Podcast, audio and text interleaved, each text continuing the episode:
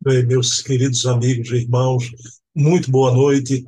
Estamos aqui em mais um programa, Hermínio C. Miranda, o grande escriba, na companhia da minha querida amiga Ana Maria Miranda, filha do professor Hermínio, em mais um episódio muito especial. O seminário de corpo inteiro e de viva voz, com o Hermínio C. Miranda, a sua segunda parte. Vamos ver hoje o segundo episódio com muita maestria, categoria, com muito amor, com muita propriedade. Hermínio vai discorrer aqui sobre as belezas dos princípios da doutrina espírita. Bem, mas como sempre fazemos, um voo rasante nos nossos programas. Amanhã teremos com o pesquisador e documentarista espírita Silvio Mariano o programa Resenha Literária, sempre trazendo dois livros à guisa de indicação. Eu e Silvio entabulamos uma conversa na quinta-feira, o programa Metro que Melhor Mediu Kardec, com Dona Heloísa Pires, que dispensa apresentação, né? Esta flor de bondade, de alegria, de amor à obra do Pai. E vamos conversar aqui sobre a obra e a vida também de Herculano. No sábado, agora, teremos este programaço, Leon Denis, o apóstolo do Espiritismo, com o querido francês Charles Kemp, com toda aquela fleuma, elegância francesa sobre a vida e a obra de Leon Denis, trazendo aqui fontes primárias, documentos, memória, tudo nesse canal é em prol da memória do Espiritismo. Né? E no domingo, com Luciano Clay Filho, esse querido e grande historiador, biógrafo de Bezerra, o programa Bezerra de Menezes, o Kardec brasileiro, né? botando os pingos nos is de tanta coisa importante, mal contada, desvirtuada, sempre com fontes primárias, com documentos. Né? É um programa maravilhoso. Está aí os quatro programas semanais. O de Hermínio, a resenha literária, o de Heloísa Pires e o do Luciano Klein. Mas temos também os programas mensais, que acontecem somente aos sábados, às 20 horas. No primeiro sábado, falei aqui, porque este sábado agora, o Leon Denis, o apóstolo do Espiritismo, com Charles Kemp, o presidente da Federação Espírita Francesa. No segundo sábado, com César Perry de Carvalho, ex-presidente da UGE, ex-presidente da FEB, temos aqui o programa Memórias e Reflexões, que traz as memórias da vida do César Perry, mas a vida dele, como eu sempre falo, está incrustada no movimento espírita brasileiro, né? em várias quadras, vários decênios. Né? Então, é um programa revelador, importantíssimo. No terceiro sábado, às 20 horas, com Adair Ribeiro, o curador do Museu Allan Kardec online, trazemos aqui o programa Portfólio Fontes Primárias. O Adair é quem detém o maior número de documentos, 3 mil documentos, de Kardec, da época de Kardec. Essa trazedura veio da França, é?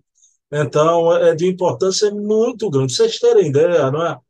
A, a, as cartas de Kardec do, do Canuto foi muito propalada e tem um valor exponencial também, mas são 700 documentos. O Adair possui 3 mil documentos. E ele traz aqui, né? esses documentos, então, já vi até a carteirinha da Sociedade Parisiense e seus Espíritos. Já pensaram? É um programa imperdível. E sem falar que a daí, junto com Carlos Sete Bastos, outro grande pesquisador, Luciana Faria, outra grande pesquisadora, né? A gente deve, esse pessoal, ter salvo o movimento espírita daquela teoria da conspiração, que é o que se tornou, né? da adulteração da quinta edição de A Gênese. Não houve adulteração da Gênese, foi achada a edição da Gênesis de 1869, né, em Neuchâtel, na Suíça. Então, e uma série de documentos, uma carta de Kardec para um livreiro alemão. Então, a daí faz parte né, desse grupo de pesquisadores que salvaram o movimento espírita dessa narrativa. Embora tenha uma minoria mini que não desembarca dessa tese da adulteração, fico aí gravando lives e vão gravar até o fim dos tempos, já, porque é muito difícil quando você faz tanta coisa, tantos livros, tantas lives, você desembarcar da teoria, né? Infelizmente, mas a gente deve a, pesquisa, a historiografia ter resgatado a verdadeira história, não houve adulteração. Né? Então, meus queridos amigos e irmãos, para encerrar, no quarto sábado, com Leonardo Marmo Moreira, temos aqui o programa O Eco da Imprensa Espírita, repercutindo tudo que sai da imprensa espírita do Brasil durante o mês. Né? Leonardo Marmo, que é articulista da revista Reformador da FEB e da revista semanal O Consolador. Né? Pessoal, está aí, são oito programas, quatro semanais e quatro mensais à disposição de vocês. Né?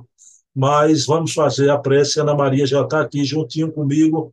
Vamos elevar o pensamento a Deus, agradecer ao nosso Pai de bondade infinita por mais essa oportunidade, uma oportunidade dos céus, de ouvir o nosso querido e velho escriba, Hermínio C. Miranda, este grande escritor brasileiro.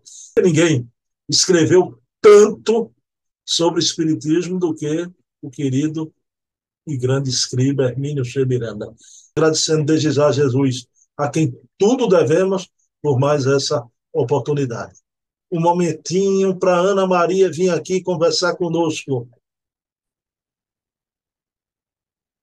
Olha lá, pessoal, olha a Ana Maria já aqui conosco em mais um episódio de Hermínio C. Miranda, de Corpo Inteiro, de Viva Voz.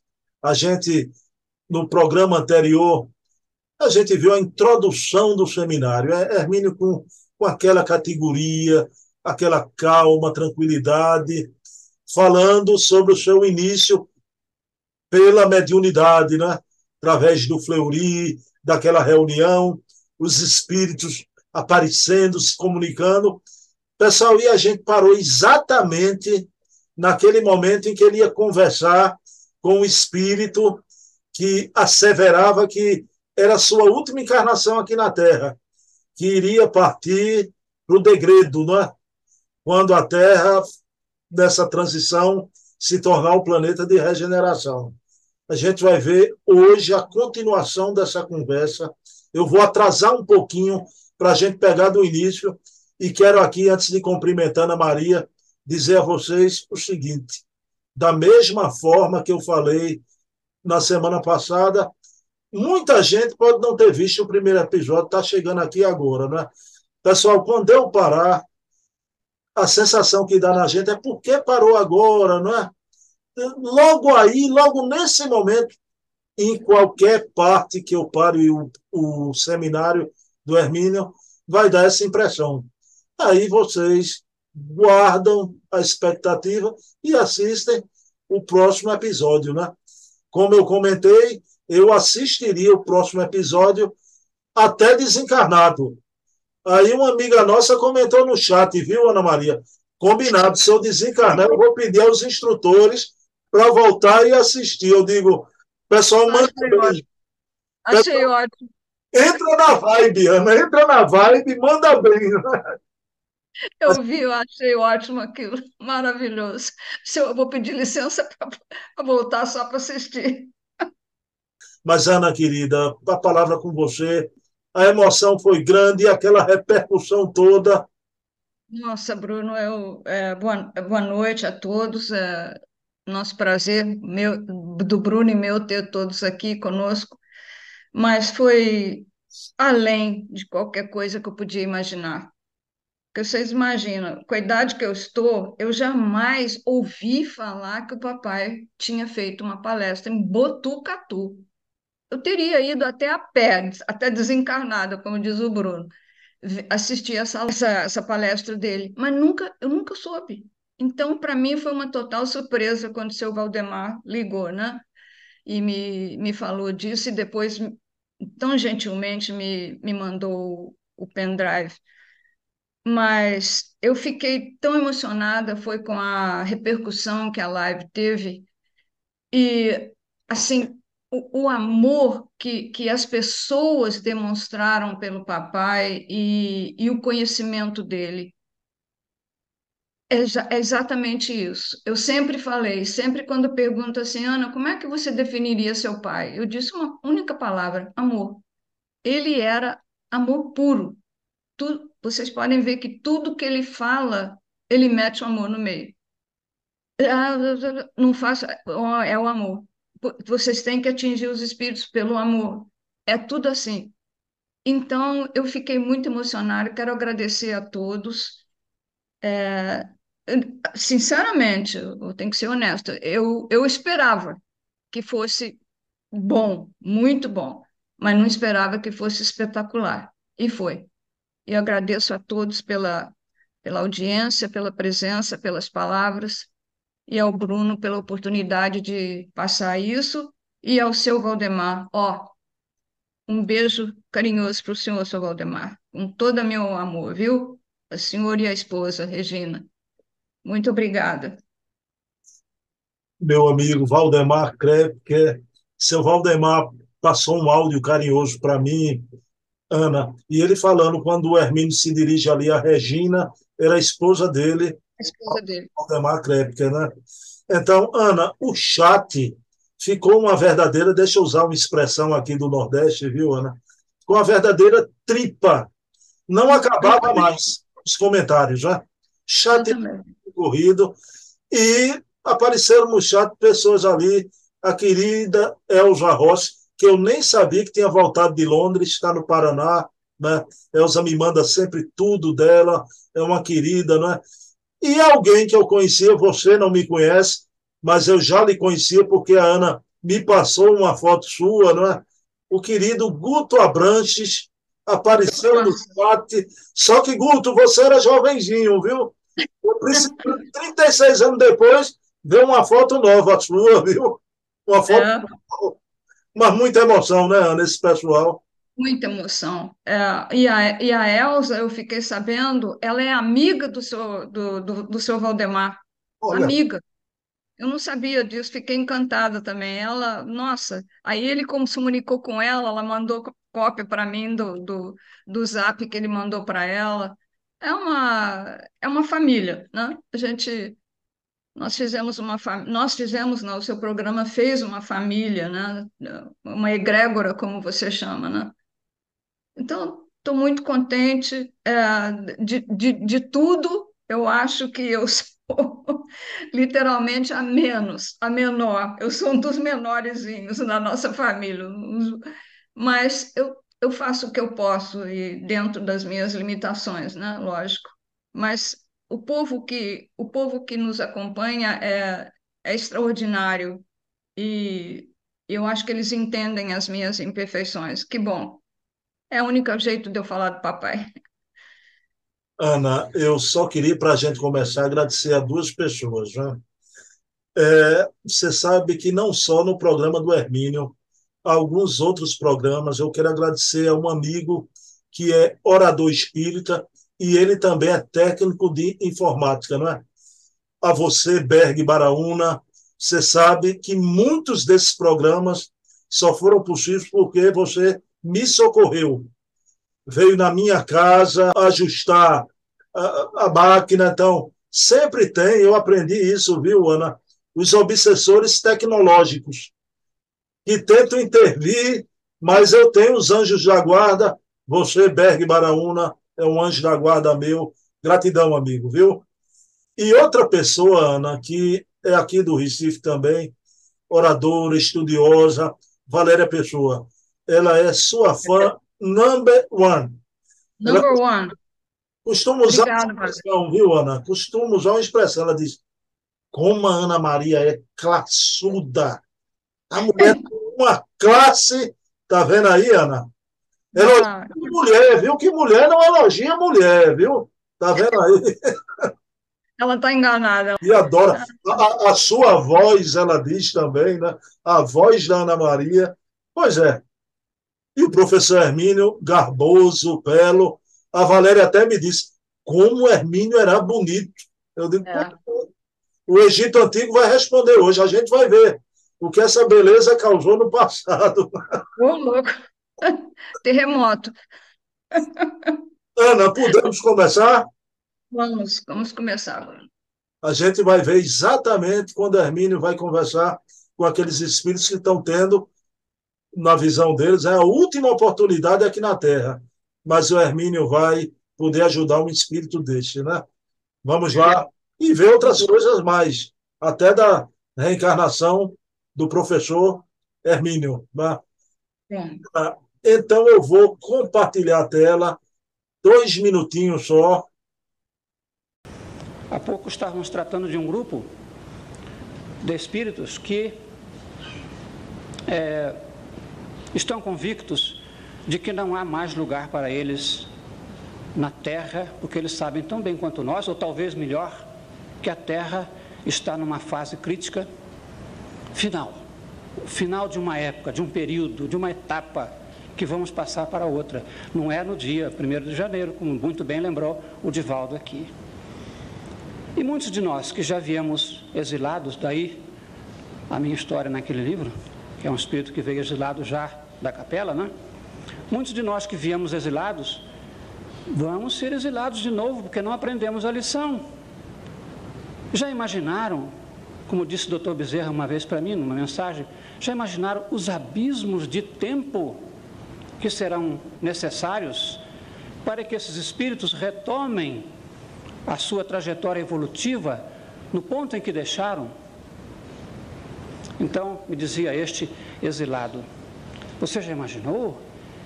Eu que sei o que é um arranha-céu, um palácio no, mundo em que eu vivia, cheguei aqui, tinha que cavar um buraco para viver como um bicho. Então eu disse a eles: Meu caro, você está dizendo que decidiram que não tem mais condição para vocês se recuperarem. De fato, o tempo é escasso, não vai dar para vocês se redimirem numa encarnação ou duas, ainda mais que são encarnações previsivelmente difíceis. Porque vão renascer com compromissos, com problemas de toda sorte, em situações é, bastante adversas. Mas porque vocês acham que chegando a este novo mundo para o qual vocês já estão esperando ser deportados, vocês vão ter condições de organizá-lo à sua, à sua maneira, fazê-lo à sua imagem e semelhança? Vocês vão ter corpos rudimentares através dos quais não será possível expressar a inteligência que vocês têm, nem o conhecimento que possuem. Vão viver vida animal durante milênios até chegar a conquista do espírito fica lá. Mas até chegar ao ponto de poder expressar, traduzir aquilo em ação. Quanto tempo se passou? Ah, mas o tempo, nós temos a eternidade. Bem, claro, podemos ir a Deus, como disse a um deles uma vez, através das estrelas ou através dos pantanais, a escolha é sua. Mas não se esqueça, meu querido, que a misericórdia de Deus é infinitamente maior do que todos os nossos crimes reunidos. As leis de Deus são feitas para nos levarem à perfeição, não para dificultarem a nossa marcha. A dor, como dizia um amigo espiritual meu, é o resultante do nosso atrito com as leis divinas. É resultante do nosso atrito com as leis divinas. Cada vez que você atrita com a lei, vai doer. E quando você causa a dor a um companheiro de sua de jornada, a lei vai te mostrar, não para te punir, para te ensinar que a dor dói. Dói mesmo. Então, vamos ser inteligentes. Eu não sei dessa conversa qual foi a palavra que eu disse ele obstinadamente, não, não tem jeito, você não está sabendo de nada, eu, eu, tenho a minha realidade, você vive numa fantasia, essa história de progresso, de evolução, de Cristo, não sei o quê. O Cristo está muito bem, mas ele, nós não, não vamos lá. Na semana seguinte, o Espírito chegou, apoderou-se do médium, a conversa era totalmente outra. E o que, que houve? Perguntei. foi a sua palavra. Eu não sei o que, que houve que mudou em mim. Eu levei aquilo, comecei a pensar e a pensar, porque aí a gente fica solicitando coisas também. Onde estão os seus amores? Por que, que você está isolado num ambiente escuro, de aflições, de agonias, de desespero, de lutas? Se você tem direito à felicidade, o mundo em que você vai viver depois de recuperado espiritualmente já existe, já é seu. Aqueles amores que foram seus no passado não desapareceram, são seres tão vivos quanto você. Ah, mas eles se distanciaram muito e muito e muito. Mas, gente, não há, diz a, está escrito em toda parte: não há distância para aqueles que se amam. Na verdade, há. Há sim. A gente vê espíritos como o próprio André Luiz, né, que para visitar a mãe teve que se desdobrar uma segunda vez para chegar ao ponto em que ela estava, né? Nem o perispírito não pôde ir lá. Uma criatura que está evoluidíssima. Mas, meu Deus, para o amor realmente não há barreiras. Então, aqueles espíritos estão à nossa procura, aqueles retardatários que somos nós, temos lá criaturas mas a gente se tranca num contexto de revolta, de aflição, de angústia e não, acha que não pode sair dali. Então, ao mesmo tempo que você não pode forçar o espírito, você tem que, como que, puxá-lo suavemente pelas mãos, pela emoção. Então, todas essas coisas é para dizer a vocês que eu comecei o aprendizado da tarefa mediúnica, aprendendo com eles. Quantos fios trouxeram eles para este tapete? Muito bem, um dia o nosso grupo terminou, mas antes disso eu preciso contar uma outra coisa. Tudo isso tem, tem a ver com o livro. Disse que me interessei pela regressão de memória com o Luiz Rodrigues. É verdade. Mas eu andava lendo já há algum tempo o querido irmão, irmão espiritual, obrigado, Coronel, Coronel de Rocha, Albert de Rocha, cujo livro básico sobre a regressão chama-se Levi Successive, As Vidas Sucessivas. Este livro, pelo que eu sei, não está traduzido em português. Está sendo. Então, eu me interessei por essa história de regressão de memória. Achei curiosas as experiências do Rodrigues, porque ele tinha realmente, e tem, ele deixou uma, uma enorme coleção de tapes e fitas gravadas com regressões, as mais curiosas. É, um dentista, por exemplo, que ele uma vez regrediu, que era é, protestante, né? E o, começou a falar de encarnações anteriores. Quando o homem acordou, ficou em pânico, porque a religião dele não admite reencarnação, como é que ele próprio estava falando em reencarnação? Né? Outro era um cidadão que vivia numa situação em Nova York, uma situação social muito difícil, econômica, pior ainda, e que na regressão ele se viu numa corte europeia, não como um nobre, mas como uma pessoa que participava da corte, elegante, com recursos, em contatos maravilhosos sociais. De repente, este homem se vê numa vida, a vida atual, né? Com todos os problemas de uma cidade grande, a solidão, a falta de dinheiro, a, falta de posição social né, nos Estados Unidos, que as cidades grandes são cruéis, são frias, são duras. Ele não queria voltar para o corpo. Eu não, não quero esse corpo aí, eu estou bem aqui.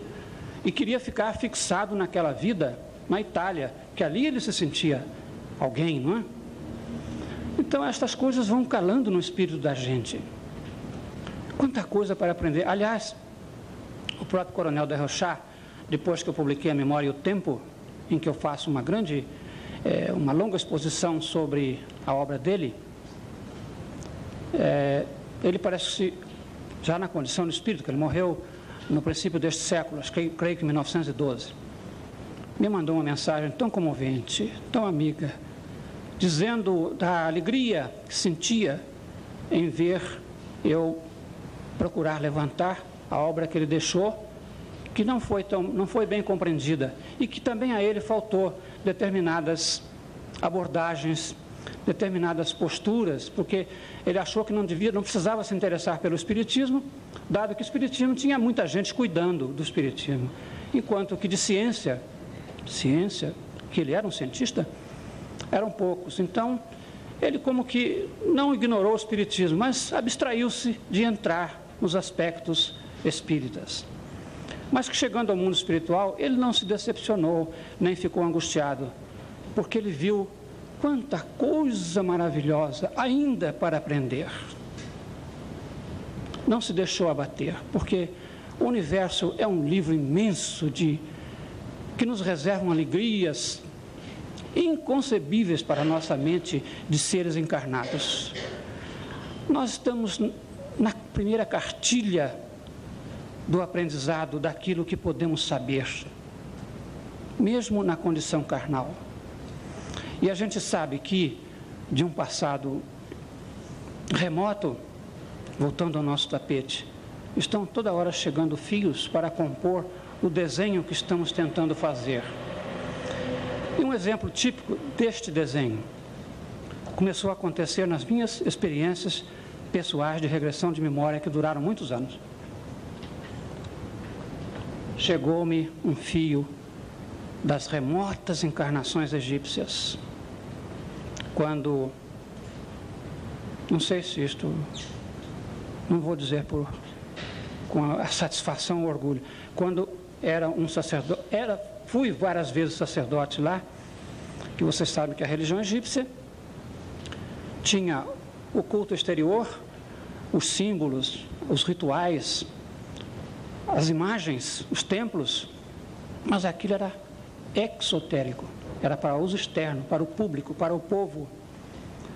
Mas os sacerdotes possuíam um conhecimento iniciático muito superior àqueles tempos e àquela forma de religião. Então, sabiam da reencarnação, da imortalidade, da comunicabilidade dos espíritos, dos desdobramentos. Na memória o tempo vocês poderão lembrar, não sei se todos leram.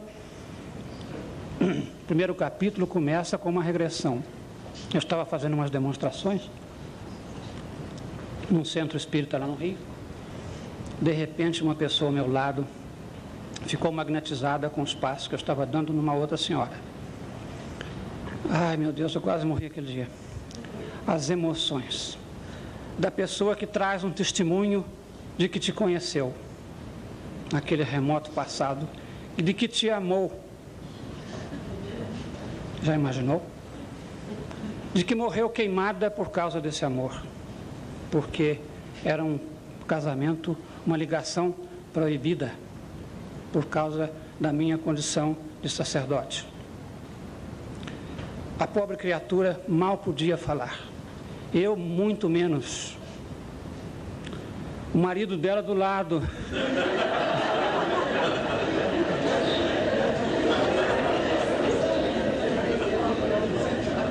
O que é que eu faço, né? E ela disse: Eu não pude contar a história toda no, no livro, por, tive que proteger as identidades e tudo, né? Essa história tem é uma outra novela que talvez um dia até escreva. Mas, ah, podiam dizer, mas isso é fantasia, não é? Isso aí você inventou, ela inventou essa história e você também inventou. Mas, meu Deus, fantasia com aquela carga de emoção. A criatura falava alguma coisa, voltava para mim e dizia: Quem é você? Contava mais alguma coisa, voltava a perguntar: Mas quem é você? Eu não estou sabendo de nada, porque eu não estou com a memória integral, ela que está tendo acesso à memória. Né? Aí, na segunda reunião, aliás, eu não, não conhecia esta moça. Mas deixa eu botar um detalhe aí. Eu disse que o marido estava do lado.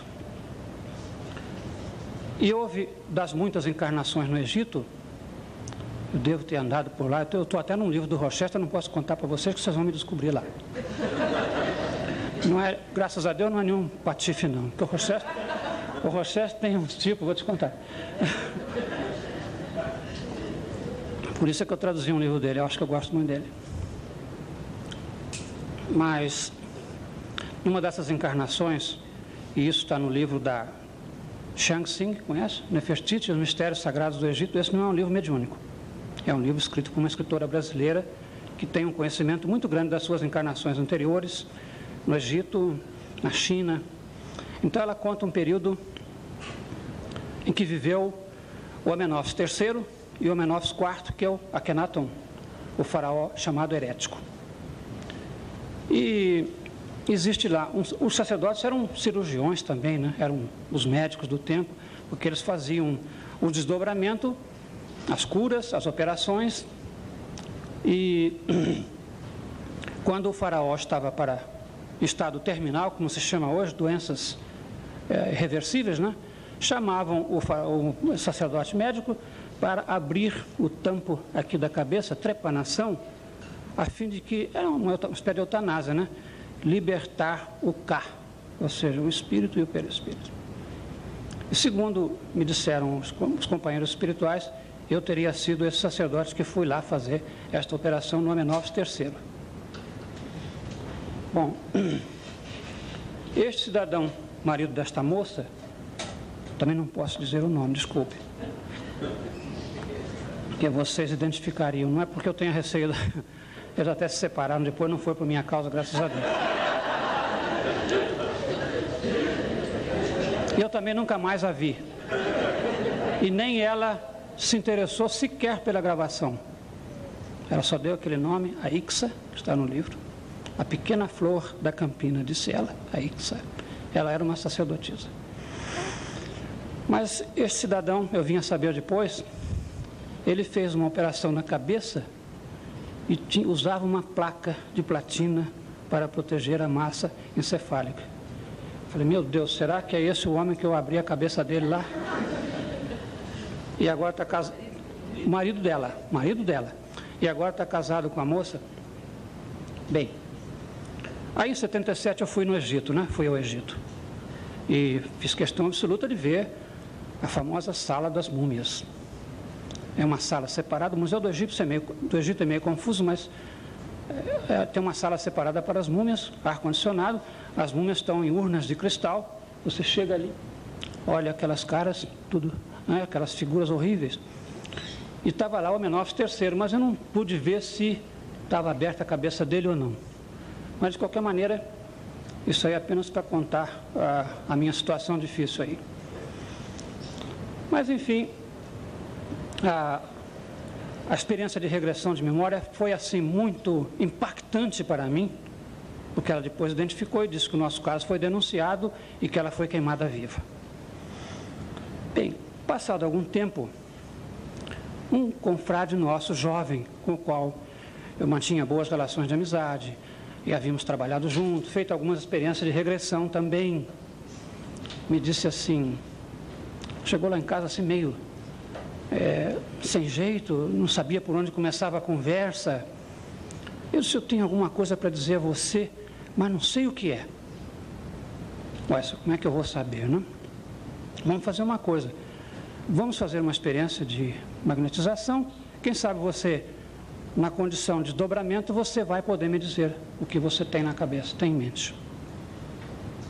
Dito e feito.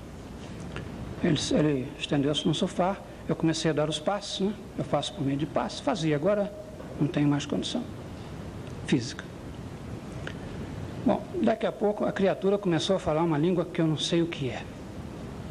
Ele entendia as minhas observações em português, mas me respondia tudo naquela língua.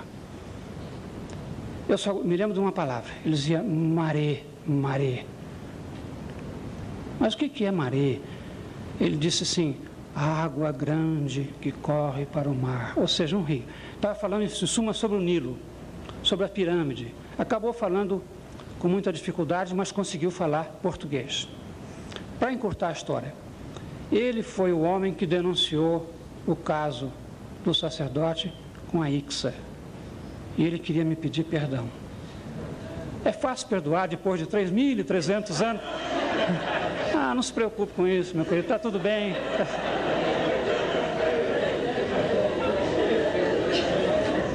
Perdoei com a maior facilidade. Aliás, ainda para ilustrar, que nós estamos ainda falando sobre como o livro chegou a ser escrito. Ele é, me disse assim, quando eu fiz a desdobrei com os passos, né? Ele me falou assim com muito respeito? Diz assim, que era, disse que tinha sido um sacerdote do tempo das pirâmides e que teve problemas com o faraó, porque o sacerdote era um representante de Deus, o faraó era um, apenas um político, né? E que ele então tinha que ter autoridade sobre o faraó.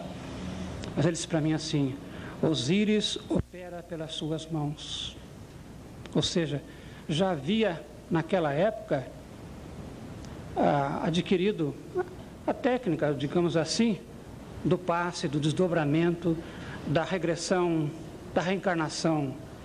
Então, quando no nosso grupo nós resolvemos fazer em paralelo, grupo mediúnico, as, algumas experiências de regressão, o Egito outra vez. Escolhemos lá uma pessoa, tudo combinado direitinho e tal. Deita aí no sofá, eu dei os passes. Ela se desdobrou com maior facilidade. Se não se fosse uma pessoa muito resistente, talvez eu nem tivesse continuado com a experiência. Mas a primeira pessoa com a qual eu, eu pessoalmente experimentei funcionou maravilhosamente bem. Era outra egípcia. E esta pessoa, cada vez que se desdobrava, ela se via toda enfaixada, enrolada, presa, inibida, mãos e pés atados, toda vez que se desdobrava. E eu, eu tinha conhecimento de um caso semelhante do Rodrigues. Então eu pensei, esta menina está o corpo, um corpo dela está mumificado em alguma parte no Egito, em algum museu, em alguma tumba esquecida.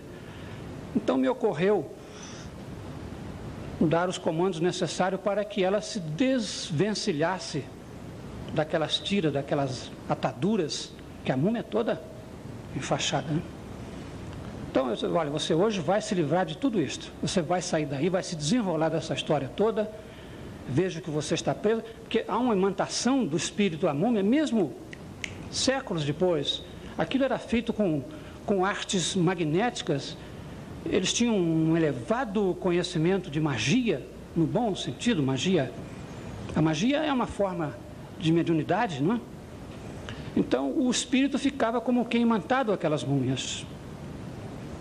E quando ela se desdobrava, parece que era sugada, atraída, puxada para aquela imantação. E ela conseguiu se desvencilhar daquilo, acordou e disse assim: O que foi que você fez comigo? eu me senti todo como se estivesse enrolado num imenso lençol, que alguém puxou e eu fiquei rodando, rodando, rodando. Ela custou a recuperar a comando do corpo, nunca mais voltou a, a passar por esse fenômeno. Então, esse fenômeno da regressão começou a me fascinar. Em paralelo com os fenômenos mediúnicos. E eu não estava sabendo os espíritos são muito sutis, eles só dizem você alguma coisa depois que você fez, depois que, você, que aconteceu. Porque eles não querem interferir com o que você tem que decidir. O Divaldo falou aqui hoje sobre decisão. A decisão é sua, não é deles. Se o espírito começa a dizer faça isso, faça aquilo, vai dando fora, vai escapando, porque não está bem o espírito que está dizendo isto. Então, eu comecei a me dedicar à regressão de memória, do que resultou o livro A Memória e o Tempo. Mas comecei a encontrar muito problema. Problemas principalmente emocionais, problemas com as pessoas com as quais eu convivia. Porque a gente vai mexer num passado em que você encontra amores, encontra adversários, encontra amigos, e eles te trazem depoimentos. É, no fim, você acaba um tanto envolvido naquilo. E eu achei que o terreno era muito difícil, muito perigoso, que eu não estava preparado para aquela tarefa. Então, bom, vou parar pelo menos um pouco para pensar. encerrei a programação de regressão de memória. E como de vez em quando eu ia à Bahia, a serviço da minha empresa, que nós tínhamos lá uma subsidiária que produzia óleo de dendê. Vocês talvez não saibam, o dendê é usado na laminação de chapas. Então, daquelas, daqueles disparos, digamos assim, do Divaldo, né? O doutor Bezerra manda dizer a você para retomar as experiências de regressão de memória. Assim. Ai meu Deus, como que eu vou retomar? Pois eu estou meio perdido, meio assim, encontrando muita dificuldade. Mas havia, eu só fui descobrir isso depois que o desenho do tapete estava pronto, que eu olhei lá de longe. Quando você está fazendo o tapete, você só vê o ponto, você não vê o desenho. Então, os espíritos não me disseram isso, mas eles queriam que eu aprendesse também, reaprendesse, trouxesse para a minha memória de ser encarnado as técnicas que evidentemente eu conhecia, porque quando a moça, a primeira experiência que eu fiz, ela se estendeu lá, relaxou e tal, eu sabia como é que fazia. Aquela coisa vinha simplesmente, espontaneamente ao meu conhecimento. Comecei com os passos e ela começou a falar. Bom, continuamos então. Continuei com as experiências de regressão de memória. E esse nosso grupo, do qual eu fazia parte, começou a se desintegrar, não por nossa culpa, mas dois companheiros nossos eram. Ele era é, diplomata do Itamaraty e o casal foi remetido, enviado aí para, acho para a Inglaterra, não sei para onde. Ah, Egito. Egito. O Egito. Foram para o Cairo. Então, o outro casal, o Flori ficou doente, depois seguido morreu. Um casal veio aqui para Presidente Prudente, deixou lá o Rio, tinha uma filha que veio para cá. E me vi sozinho. Falei, bom, agora nem grupo, nem espíritos, nem nada. O que é que eu faço? Não vem nenhum espírito me dizer, não, faça isso. Tá? Aí eu fiquei pensando, mas eu devo ter alguma coisa a fazer neste campo de atividade. Porque não é por acaso que essas coisas acontecem com a gente. Tem um propósito nisso. Eu tinha um desenho para executar na cabeça, no meu tapetezinho pessoal, eu não sabia ainda qual, com que cores, com que linhas. Mas as linhas estavam chegando às minhas mãos. O que, que eu faço delas? Bem, o jeito era duas opções. Ou eu procurar um grupo já estabelecido, mediúnico, e me procurar me inserir, me encaixar ali. Mas não era bem isso que eu queria. Eu ia ser um corpo estranho ali. Não ia conseguir botar em prática as coisas que eu tinha em mente fazer, dar o, o meu formato, o meu feitio, a minha, é, não digo experiência, mas a minha, a minha visão das coisas. Não sei se eu tinha uma concepção diferente da mediunidade, porque nas horas de meditação, trabalhando na mente, aquilo que os espíritos me diziam, eu disse, meu Deus, mas que coisa fantástica, que coisa maravilhosa que é a vida, como ela se desdobra, como ela tem surpresas, como tem ensinamentos, como a gente encontra coisas. A gente precisa ter só um pouquinho, uma coisinha sem importância: a humildade de aprender. Que falta a tanta gente. A gente vê sábios de talento imenso, como o nosso querido Dr. Carl Jung, criador, um dos criadores da psicanálise um gênio em todos os aspectos que você queira considerá-lo. Mas se deixou acomodar. E eu acho que faltou a ele essa humildade de aprender, essa humildade intelectual. E eu me, me esforcei bastante para dominar aquela arrogância natural que a gente tem, aquela vaidade de saber, e quis aprender. Isto me faz lembrar um outro gênio da ciência, professor George Washington Carver. Provavelmente vocês nunca ouviram falar nele. Um cientista negro americano. Além de gênio, um homem bom, um homem cristão. Ele era um químico americano, negro, pele preta, pele só, pele. O resto era só luz. Um dia ele pegou amendoim, botou em cima do, da mesa do laboratório, fez uma prece, pedindo a Deus que mostrasse a ele o que continha, o que Deus tinha posto no amendoim. Ora, o amendoim é uma das coisas mais humildes nos Estados Unidos. Quando você diz assim, ah, isso não é nada, é peanuts, é amendoim. O Carter foi muito ridicularizado porque ele é de uma família que produz amendoim, lá na Geórgia. Então o Carver fez uma prece diante do amendoim. Sabem quantas coisas Deus mostrou para ele? 300 substâncias diferentes no amendoim. Ele tirava tudo do amendoim: manteiga, leite, corantes, é, eu não sei, é um monte de coisas. Então, eu procurei pedir a Deus que me mostrasse o que havia dentro desta maravilha que é a mediunidade, que é o intercâmbio com os espíritos. Bem, meus queridos amigos e irmãos, o nosso episódio de hoje, a gente dá uma paradinha aqui, um estacato, né? Eu sei que logo agora, logo aí, nesse momento, né? A gente podia continuar, claro, mas como eu falei, né? Até desencarnado a gente vem assistir próxima semana, o próximo episódio. Ana querida, seu pai, parece que o tempo do seminário vai passando ele vai ficando mais à vontade com essa oratória de um, um mestre, né? de um orador perfeitamente cônscio né? do seu poder de argumentação. Seu pai é, é, é um enigma, essa oratória dele de um seminário só, não é, Ana?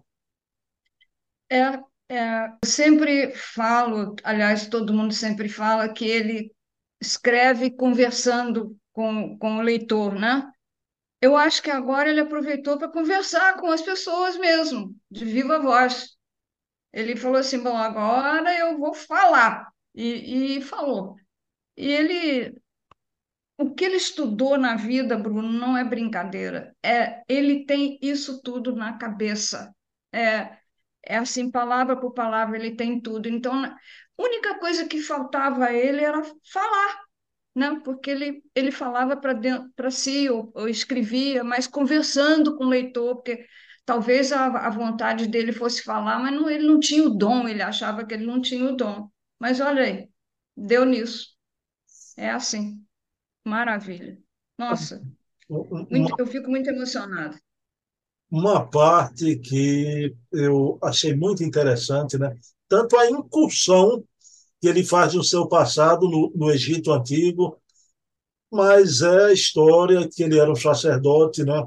Teve um caso proibido de amor com a sacerdotisa e ela vai ser queimada.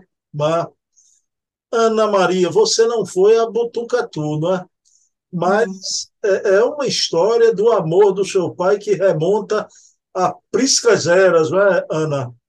Que beleza isso, essa história de amor, não é, Ana Maria? Graças a Deus que a mamãe não soube, né? Mas olha, Bruno, sim, é uma linda história e muito, muito triste também, né?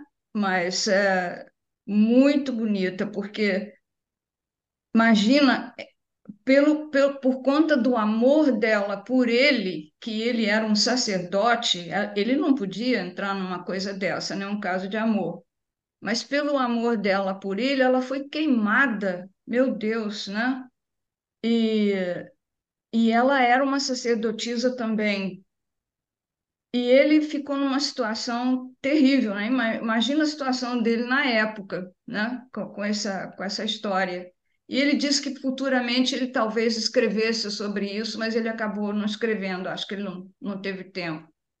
Mas é uma história muito interessante da Ixa, a Flor do, do Campo, maravilha. É, é uma das histórias mais lindas que os filhos contaram, muito bonita mesmo. Ana. Até, até dói no coração da gente, né? A gente que é romântico, a gente fica assim, oh meu Deus, mas por que, que não deu certo? O que, que tem ele ser prelado, um padre, qualquer um, não? Um... Que pena que não deu certo, né? A gente fica assim. Eu, eu sou muito romântica, então acho assim, eu penso assim. Mas o marido dela ali presente, papai não podia fazer grande coisa, não, né? Ana, é, essa parte é, impagável, não tem preço. Porque o Hermínio, você já tinha falado para a gente, mas uma coisa é você falar, uma coisa é a gente de visu, é ali na frente da gente. Tinha um mofino, a categoria do Hermínio, ele, olha, eu, eu não podia perguntar, o marido estava ali, né? e depois se separaram. Olha, não foi por causa de mim, não. Eu jamais voltei a vê-la, nem ela se interessou pela gravação. Mas a categoria, o mofino, né? todo mundo rindo com suavidade ali no salão. É, é, como eu digo, ele tem muito bom humor. O papai tinha um muito bom humor. Então, de vez em quando ele solta uma pérola dessa, né? Muito interessante. Ana Maria, tem outra outro momento no, no seminário, que o meu amigo, grande historiador, biógrafo de Bezerra, vai adorar com certeza, não é? Ana Maria, e você sempre citou não é? o, o, o vínculo, a relação espiritual entre Hermínio, o Divaldo e o Bezerra de Menezes. Né? Mas, Ana, a, a, o retorno do, do Hermínio para voltar a fazer, estudar as regressões de memória, né? houve um apelo né, do Bezerra de Menezes do plano espiritual. Né? Volte a fazer as regressões de memórias. Né? Por certo, o Bezerra sabia a importância que teria o trabalho do Hermínio nesse campo, porque iria nascer essa obra que, para mim, é o maior libelo a favor da reencarnação, que é Eu Sou Camille Desmoulins. Mana, muito interessante, o Bezerra pedir isso ao Hermínio, não é? Divaldo pediu uma vez ao papai para regredir ele, Divaldo, não porque ele quisesse saber da vida pretérita dele, porque ele sabia, ele queria saber do, do espírito, uma regressão do espírito. Bom, combinaram um dia que o Divaldo vinha aqui no Rio e tal, ia ficar numa casa, o papai se encontrou com ele lá, na hora que ele marcou. Quando ele chegou na casa dessas pessoas, onde o Divaldo estava hospedado, o Divaldo chamou ele de lado assim disse assim, Hermínio, ó, não vai dar para a gente fazer aquela regressão que eu te falei, não. Ele falou, ah, é? Não, por quê? Porque o Bezerra quer falar com você. Aí parou tudo, eles se sentaram e o doutor Bezerra se apresentou, né? E disse para ele isso que ele falou: não pare de fazer essas regressões. Número um, essa foi uma das coisas que ele falou. É muito importante que você continue fazendo, porque isso vai ter uma repercussão. Outros países, outras pessoas vão, vão querer saber quais são essas histórias, assim como nós vamos querer saber as histórias deles. Então, você não pode parar com esse intercâmbio então, papai, amém, entendeu? Outra coisa, o doutor Bezerra falava para ele era lei, mas absoluta lei. E eu tenho até dificuldade quando eu vou preparar uma live, qualquer coisa para falar com você, porque é tanta coisa do doutor Bezerra, ele sempre cita o doutor Bezerra, que eu, se eu fosse, é, eu faria uma coisa só sobre o doutor Bezerra e ele. Eu estou até tentando fazer isso, mas é muita coisa. É, doutor Bezerra para ele era assim, sabe? Palavra final. E a resposta que o doutor Bezerra mandou foi essa. Continue fazendo tudo. Ele, amém, acabou. Não tocou mais no assunto. Foi, fui. Ana Maria, e fica essa mensagem para o movimento espírita brasileiro, né? esse espírito maravilhoso, magnífico, Bezerra de Menezes. A gente aprendeu aqui no programa com Heloísa Pires que, de igual forma, foi com Hermínio, o Bezerra foi decisivo na vida do Herculano Pires. Ana Maria, o, o Bezerra, por Divaldo, auxiliando o Hermínio. E por Chico Xavier, auxiliando o Herculano. Até a mudança de residência de cidade de Herculano Pires foi orientada né, por doutor Bezerra de Menezes. Então, fica aqui a nossa saudação, esse espírito magnânimo querido médico dos pobres. Né? Ana, minha pergunta derradeira para você, é, não é nem pergunta, né? Seu comentário. O Hermínio fala que o caminho para estudar a mediunidade e conversar com os espíritos é um só: a humildade. E ele cita dois exemplos já. O que faltou no genial Carl Gustav Jung, né? com a, o seu inconsciente coletivo, né? ele eh, chegou nos portais da reencarnação, mas no sentido positivo do, do, da exemplificação, veja bem que ele podia citar um espiritualista, alguém que tivesse sido um dialogador com os espíritos, mas o Hermínio era um exemplo de vida para ele. Ele vai citar, Ana Maria, este grande espírito que veio num corpo negro, não é? George Washington Carver, como seu exemplo de humildade para ele poder enveredar nas questões espirituais também. E Ana Maria, no nosso programa até hoje, com maior visualização, trouxe aqui o Carver. Isso para mim é muito emocionante ver o Hermínio citar ele como exemplo para o seu trabalho também, Ana.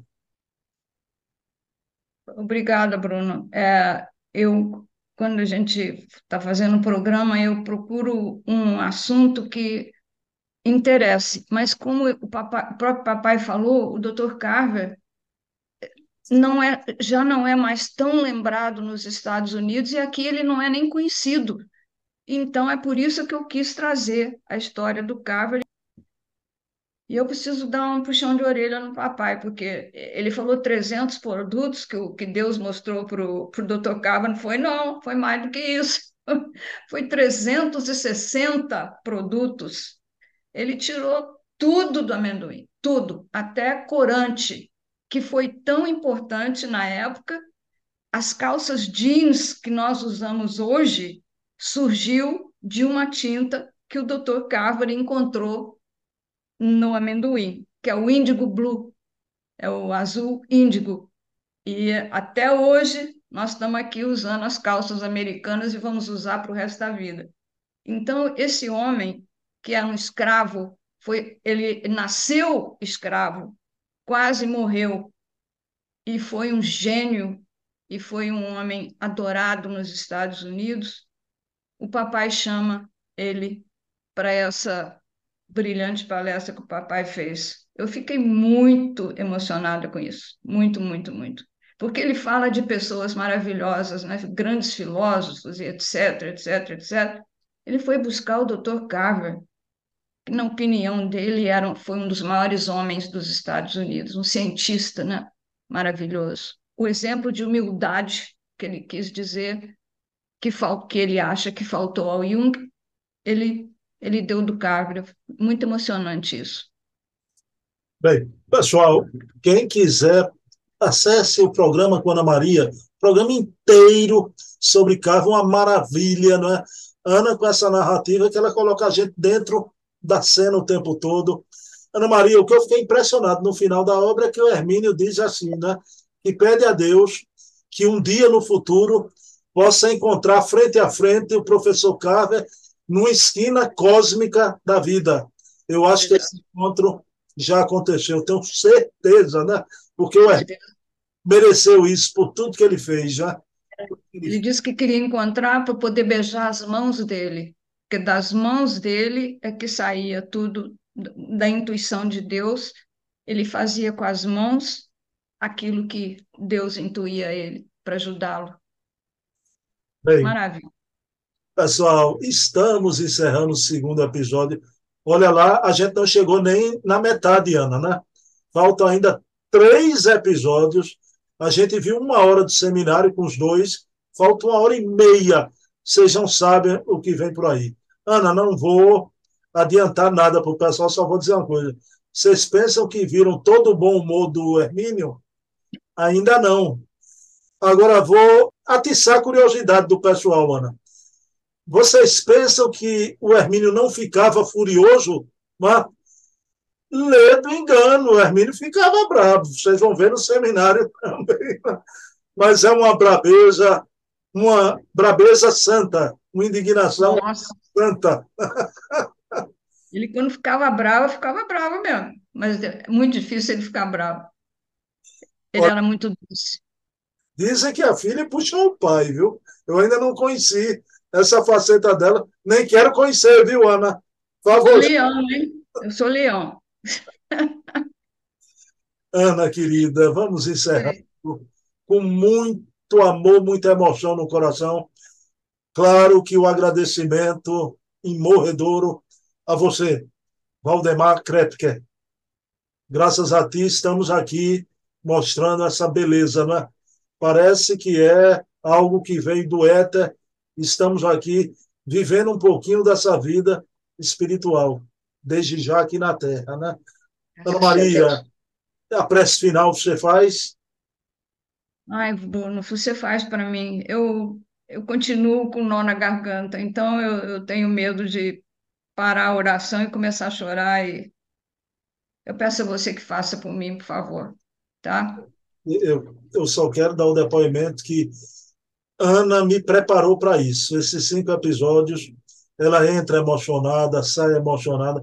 Eu nunca conversei tanto com Ana por telefone de viva voz, já mensagem no Zap, né? E vocês imaginam, se eu estou do jeito que eu estou, Ana, é um tremendal de emoção. Vocês imaginem a filha do Hermínio como deve estar, né? E saber que Hermínio está feliz com essa divulgação, junto com Dona Inês, de mãos dadas, olhando para você, Ana. E Obrigada. feliz por. E você, por ter nos proporcionado poder passar isso para as pessoas, né? Eu, Tudo é uma, é uma união de forças. Eu oro para o pro professor Hermínio, olhando o quadro que eu tenho na minha casa, que Ana conhece. O tal ia dar o quadro, na época ela não pôde, ela pediu para dar me presentear e depois ela ganhou outros dois. Ela já tem os quadros dela. Taua Gomes, querido, um abraço para você também, viu? Você é importante nessa jornada do trazer o Hermínio para o público, né? Bem, vamos orar, Ana. Vamos. Então, mais uma vez, professor Hermínio, o senhor, onde estiver, com a sua Dona Inês, gratidão. Você que é esse espírito, como falaste, o exilado, o sacerdote egípcio, Barnabé na época do cristianismo, São Bernardo, Melancton, o companheiro de Lutero na Reforma Protestante, Robert Browning, o pai do grande poeta homônimo. Então, gratidão, professor Hermínio, por essa beleza. Um assunto tão complexo, tão difícil. O senhor mostrando que a incursão no mundo espiritual é o caminho do amor e da humildade, pedindo permissão à espiritualidade amiga encerramos o nosso programa da noite de hoje. Pessoal, para a semana, terça-feira, 20 horas, o programa prossegue. Hermínio estará aqui. Quero dedicar esse programa à minha mãe Eva. Te amo, mamãe. Não te esqueço. Ana Maria Miranda, sinta-se abraçada por todos nós, viu? Gratidão, Ana, por tanta beleza, viu? Eu é que agradeço. Muito obrigada mesmo a todos, você e a todos nós, e o senhor Valdemar, principalmente também. Obrigada. Beijo na alma, seu Valdemar. Beijo na alma, Ana. Faz de bem. Beijo.